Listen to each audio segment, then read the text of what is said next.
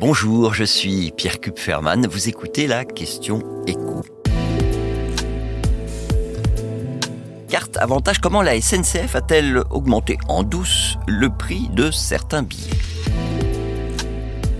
Parmi les clients de la SNCF, ceux qui ont investi dans la carte avantage pour bénéficier de tarifs réduits et surtout plafonnés, ont découvert ces derniers jours que ces prix maximum de leurs billets, ils avaient, dans certains cas, bondi de 40%. On va rappeler que ces prix plafonds des billets concernent les trains où la demande est la plus forte, les départs les vendredis ou les dimanches soirs, les veilles de pont et évidemment pendant les vacances scolaires.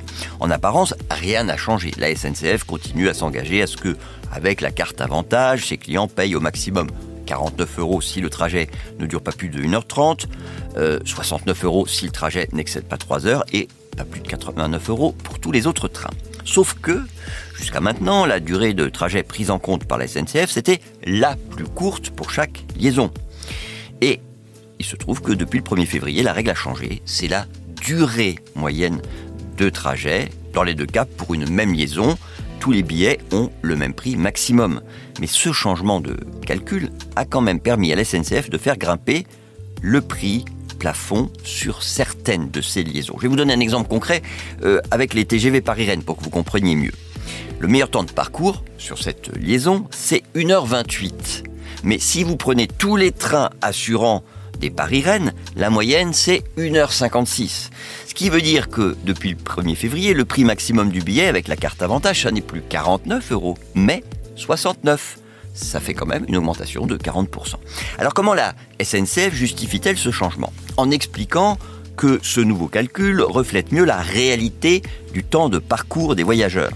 Sauf que c'est la SNCF qui maîtrise totalement cette donnée. Elle peut par exemple faire évoluer la moyenne en réduisant le nombre de trains directs dans la journée.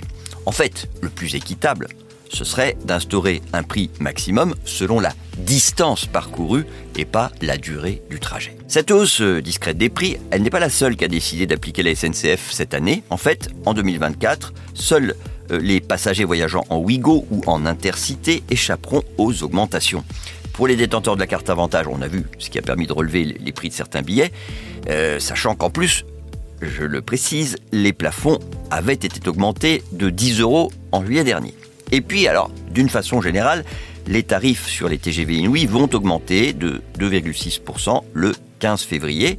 Et enfin, les abonnés qui prennent le TGV plusieurs fois par semaine se sont vus imposer, eux, jusqu'à 10% d'augmentation.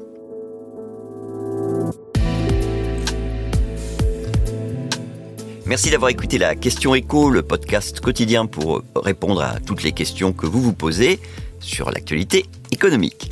Abonnez-vous sur votre plateforme d'écoute pour ne rien manquer et si cet épisode vous a plu, n'hésitez pas à laisser une note et un commentaire. À bientôt.